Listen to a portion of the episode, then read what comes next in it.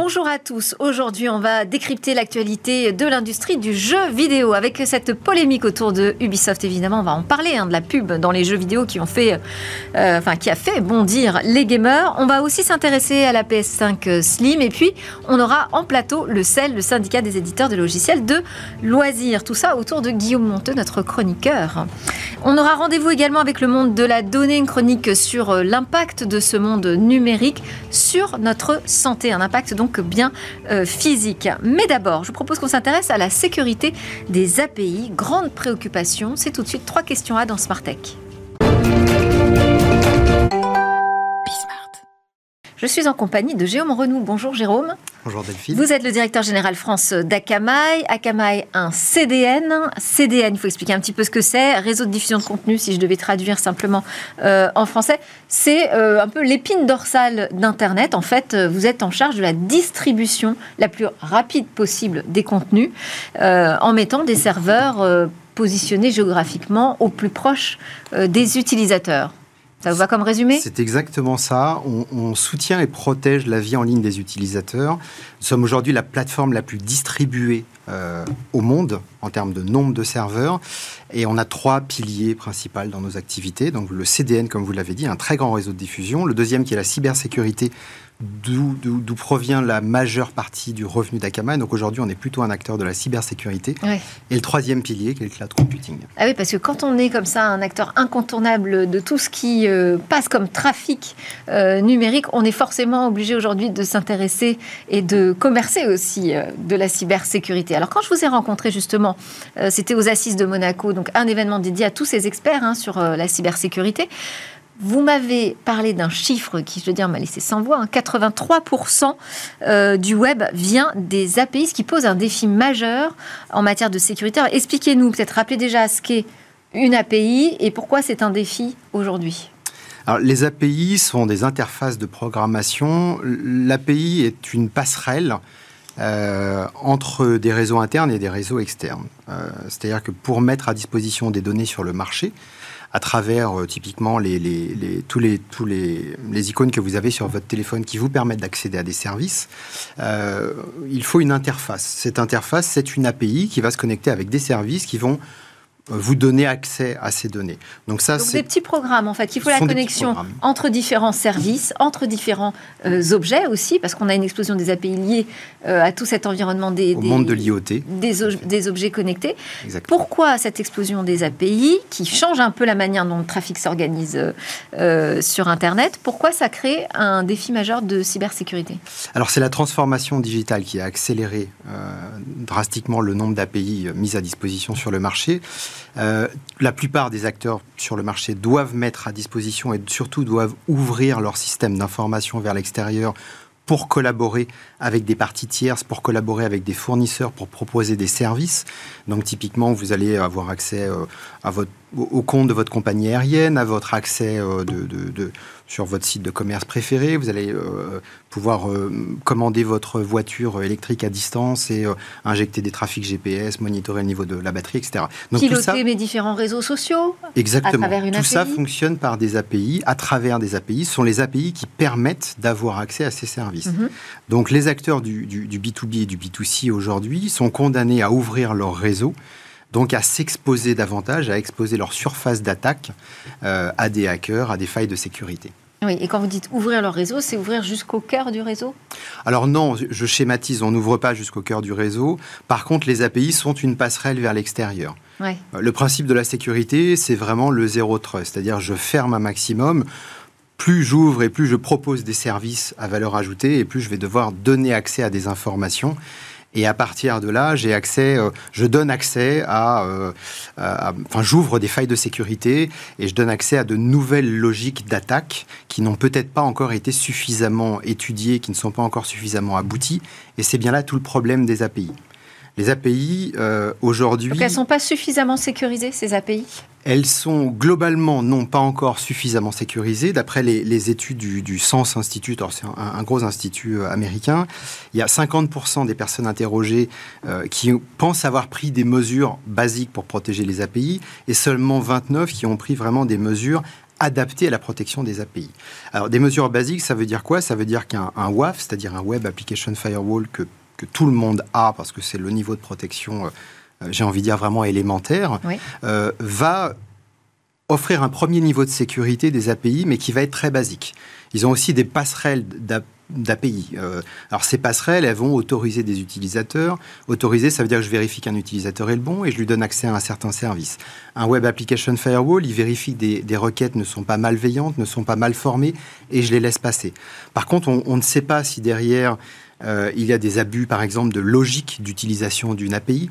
Euh, on ne sait pas s'il y a des, défauts de comportement, on ne fait pas d'analyse comportementale, donc il n'y a pas d'analyse poussée de tous les effets pernicieux, vicieux que les, hackers vont pouvoir exploiter euh, à travers l'utilisation des API. Et puis, il faut être capable aussi d'avoir l'inventaire exact de l'ensemble d'API qui vient se connecter à notre réseau.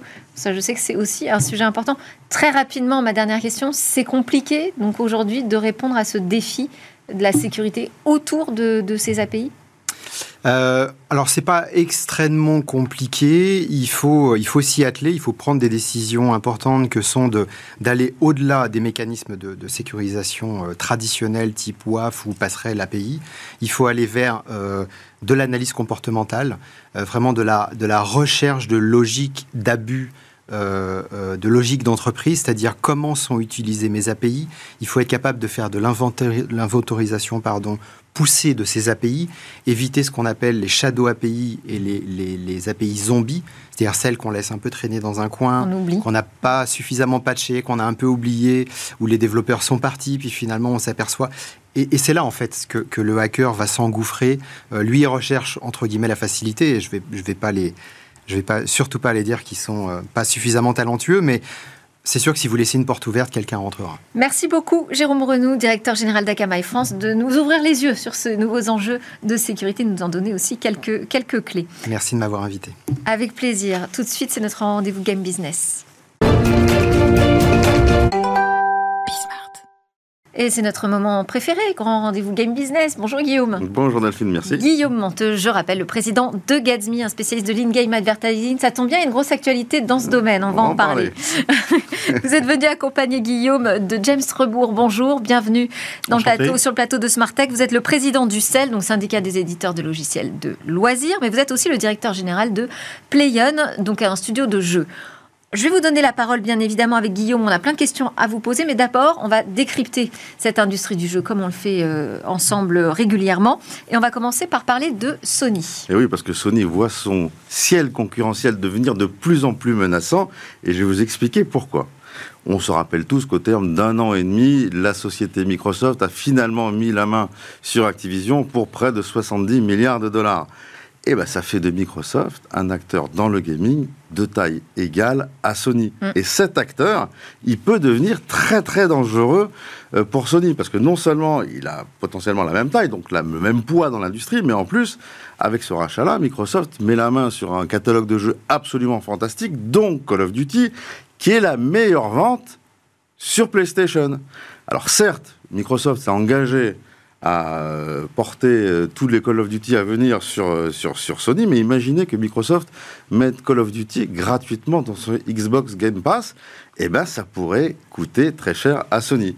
Donc voilà, ça c'est le premier élément. Le deuxième élément, Sony s'en serait bien passé aussi, c'est que Sony est actuellement en procès contre 9 millions de joueurs, en l'occurrence anglais, qui leur réclament quand même 7 milliards de dollars. Pourquoi?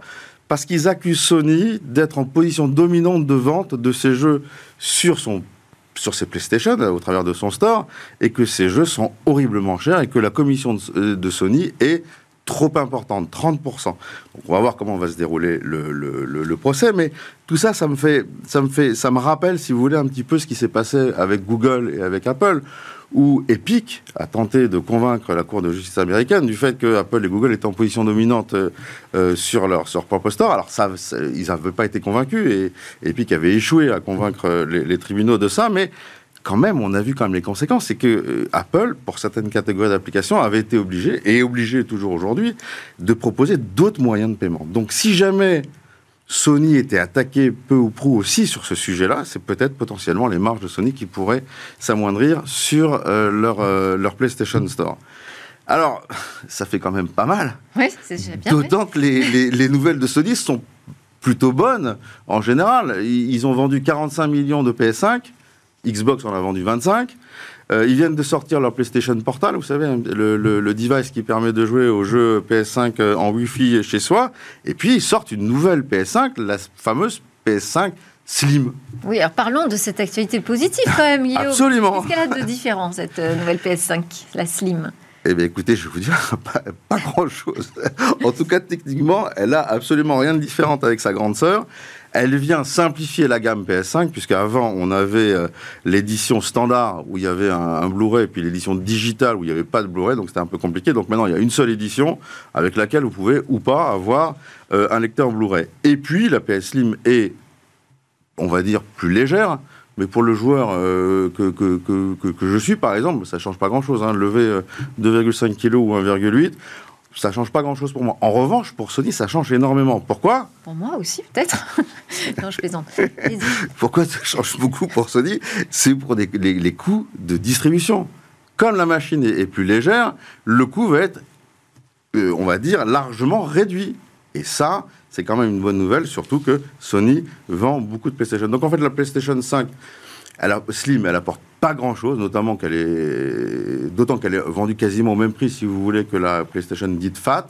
PlayStation dite Fat, c'est plutôt un update à l'avantage de la firme plutôt qu'aux joueurs. Hmm. Voilà. Alors, Paris Games Week, vous y étiez? Vous avez pris le pouls un peu de l'industrie Absolument. Alors, je pense que James vous en parlera euh, tout aussi bien, parce que James est le patron du CEL qui organise euh, la Paris Games Week euh, tous les ans. Mais moi, ce que j'ai entendu, et c'est assez intéressant, c'est plutôt des messages contradictoires que je voulais partager avec vous euh, ici, sur l'industrie. C'est quoi ces messages contradictoires? Ben, D'un côté, on a des messages qui sont très positifs, et des faits qui sont très positifs. Tous les ans, tous les instituts s'accordent sur le fait qu'on gagne 350 000 joueurs euh, par an, notamment grâce, grâce au mobile. Et aujourd'hui, on doit être à environ à 3,5 milliards, si vous voulez, euh, de, de, joueurs dans le monde. On est en plein renouvellement des générations de consoles qui sont enfin disponibles à, grande échelle. On n'a plus besoin de, tordre euh, des, schémas pour, pour s'en procurer.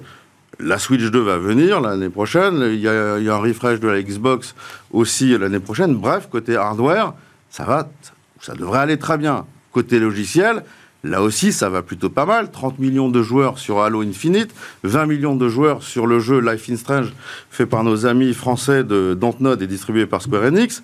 Dernier Superman s'est vendu à plus de 5 millions d'exemplaires. Zelda s'est vendu à 20 millions d'exemplaires. Euh, Microsoft fête sa 300 millionième unité vendue de Minecraft. Il y a des jeux formidables qui sont sortis cette année. Zelda, Diablo 4, Baldur's, Gate 3, euh, Spider-Man 2, Super Mario, Starfield. Enfin, j'en passe et des meilleurs. Bref. L'industrie va bien. elle montre en tout cas qu'elle est toujours la première industrie culturelle du monde et qu'elle compte bien le rester. Mais en même temps, en 2023, bon, on a vu quand même un certain nombre de licenciements, près de 6000 licenciements euh, dans l'industrie, chez Electronic Arts, chez Embrasseur, qui sont même se, se séparent entre 5 et 10 de, de leurs employés, ce qui fait que, en fait, il y a eu énormément de jeux qui ont été retardés, qui ont été annulés, voire qui ont été bâclés, même chez ByteDance, le, le propriétaire de TikTok, qui possède un studio de jeu qui s'appelle euh, euh Nuverse, ben, ils arrêtent le, les développements de ces jeux, donc c'est quand même dommage, notamment pour ceux qui aiment bien jouer à, Marvel, Snap, pardon, qui est quand même un jeu qui est, qui qui est, assez, sympathique. Donc voilà, donc des licenciements, une industrie qui va bien, dans le même temps il y a toujours des acquisitions, il y a Ionic, le distributeur qui vient d'acquérir un, petit studio, Endreams, mais pour quand même 110 millions de dollars. Donc on a quand même, euh, on va dire, une vraie dynamique, si vous voulez, de marché. Et parallèlement à ça, donc voilà, des, des, des, des petites, des petites zones d'onde, des petits, des petits nuages. Donc c'est une industrie qui grandit, mais aujourd'hui prudemment. Bon, je voulais aussi vous entendre sur cette affaire, hein. la polémique euh, autour d'Ubisoft, euh, puisque vous êtes un professionnel de la publicité dans les jeux. Ça m'intéresse d'avoir votre regard, comment vous avez vécu euh, donc Réaction épidermique des joueurs lorsqu'ils découvrent dans euh, Assassin's Creed euh, un pop-up faisant une autopromo euh, pour un jeu d'Ubisoft à l'occasion du Black Friday. Donc, quelle est votre lecture de, cette affaire? Est-ce que vous comprenez la réaction épidermique des gamers?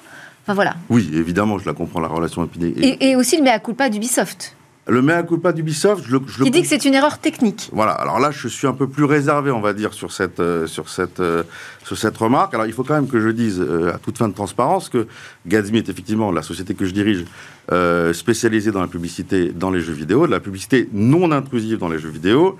Et je dois dire qu'Ubisoft est un partenaire minoritaire de ma société. Mais il ne m'empêche pas de dire en toute liberté et transparence ce que je pense. Et je vais commencer quand même par vous parler de l'industrie de la publicité dans les jeux vidéo, qui, est quand même une industrie qui va formidablement bien. Elle était prévue pour faire 21 milliards de dollars dans le monde cette année par Statista notamment. Et en fait, elle va faire, elle va faire 25. Et, ma société, on parle de transparence, euh, cette année, on va faire 12 fois plus de chiffre d'affaires que l'année dernière. Donc on est vraiment dans un schéma où les marques s'intéressent de plus en plus aux jeux vidéo. Et nous, on le sait bien, on le voit, Ubisoft aussi le sait bien et le voit. Donc, ils testent. C'est ça qui est intéressant. Moi, je ne suis pas trop pour le mea culpa parce que euh, Ubisoft est non seulement un formidable éditeur de jeux, mais c'est- un éditeur qui innove, qui tente. Et je pense que moi, je ne suis pas dans le secret d'adieu. Et en l'occurrence, ça s'est pas fait avec les technologies Gatsby. Mais je, pense que ça fait partie des, solutions d'innovation de- de- d'Ubisoft. Peut-être l'erreur technique, c'est de l'avoir poussé sans validation. Enfin bon, Mais peu importe. on ne s'en peut pas, on ne Mais- peut pas dans un jeu payant. Ce que vous nous dites, c'est qu'aujourd'hui, il y a des pubs dans les jeux, que c'est un marché hyper florissant.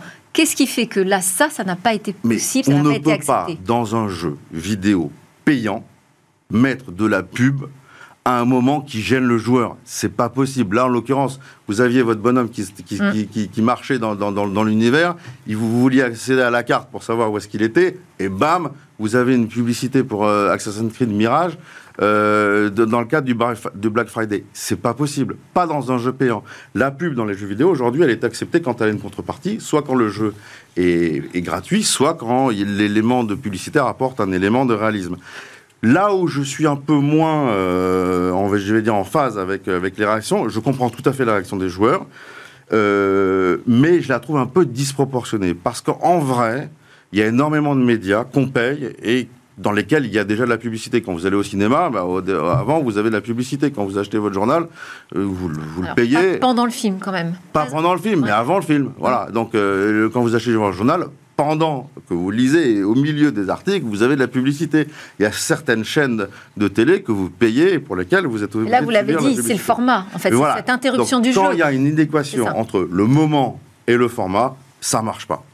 Bon, Mais c'est plutôt une bonne nouvelle d'ailleurs Oui. pour les éditeurs et pour les marques, parce que ça veut dire que les joueurs sont sensibles à la publicité, et ça c'est plutôt porteur de- de- de- d'espoir pour ceux qui sont dans l'industrie. dire qu'il faut gagner en maturité aussi. hein. Absolument.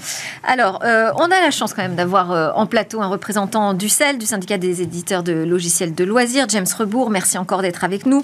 Euh, je le disais, vous êtes aussi le directeur général de Pléon. Donc, Pléon, ça regroupe quoi? Une dizaine de studios de développement de jeux vidéo? Ah oui, alors PN, c'est une structure qui a maintenant un peu plus de 30 ans. Euh, on a deux types d'activités. Donc, on a une structure qui est ce qu'on appelle une structure assez classique, à la fois développeur, éditeur de jeux vidéo, avec euh, neuf studios, euh, un certain nombre de franchises relativement connues, que ça s'appelle effectivement Dead Island, Saints Row, Let's Sing, Dead comme, euh, Dead comme Deliverance. Donc ça, c'est ce qu'on fait comme le ferait un acteur comme Ubisoft, Electronic Arts.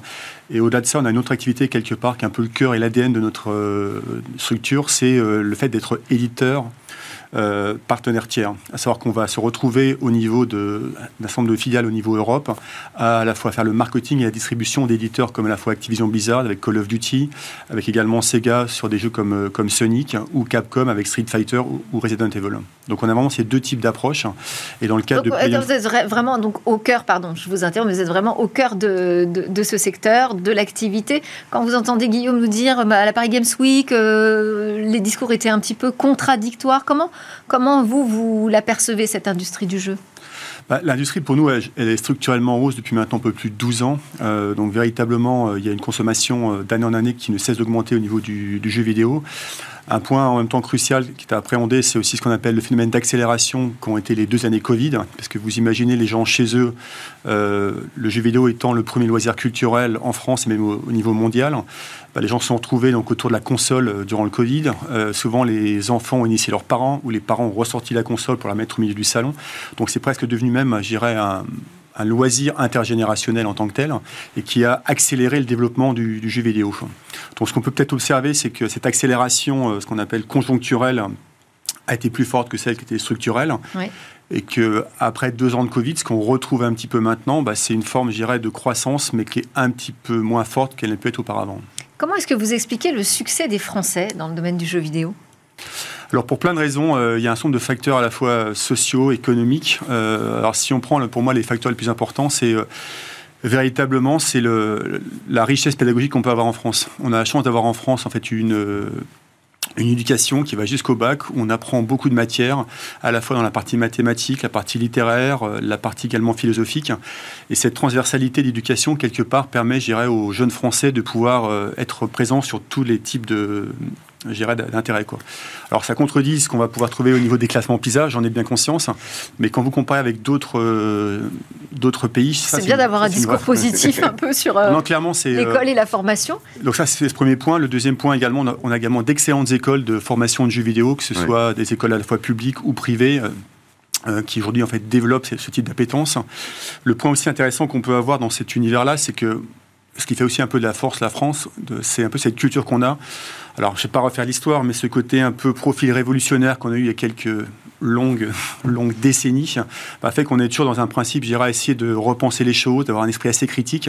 Et c'est vraiment ce qui est demandé au niveau du jeu vidéo point aussi important, c'est que le jeu vidéo, c'est pour nous, c'est deux pieds qui marchent ensemble. Il y a à la fois le côté innovation technologique, où là, il faut des profils ingénieurs qui sont reconnus au niveau mondial, et derrière, en fait, des profils plutôt orientés design, littéraire ou même philosophique pour créer la partie narrative. Et ça, c'est vraiment ce qu'on a pu euh, développer en France, et ces deux populations arrivent vraiment se parler les unes par rapport aux autres. Et dernier point, bah, sur tout l'écosystème qu'on a pu avoir en France, on a géré aujourd'hui un point important, c'est le crédit impôt jeux vidéo, euh, qui est maintenant développé de longue date, qui permet de financer un jeu vidéo à 30%. Donc ça, c'est un point important.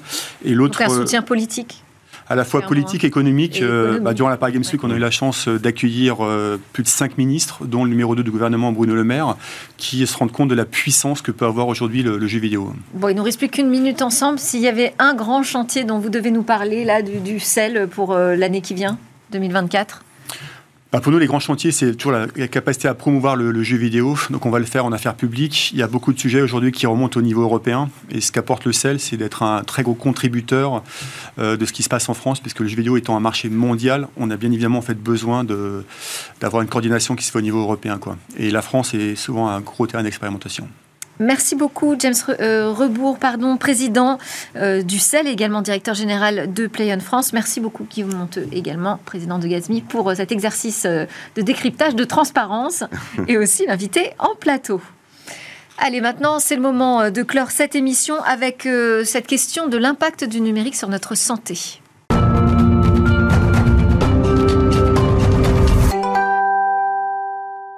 Et nous sommes connectés avec un docteur, docteur Pierre Billard, médecin du sport de la maison Sport Santé de Meaux, également membre du Cercle de la Donnée, pour euh, une chronique donc sur euh, le monde de la donnée et son impact sur notre santé, un impact donc euh, bien physique. Bonjour Pierre.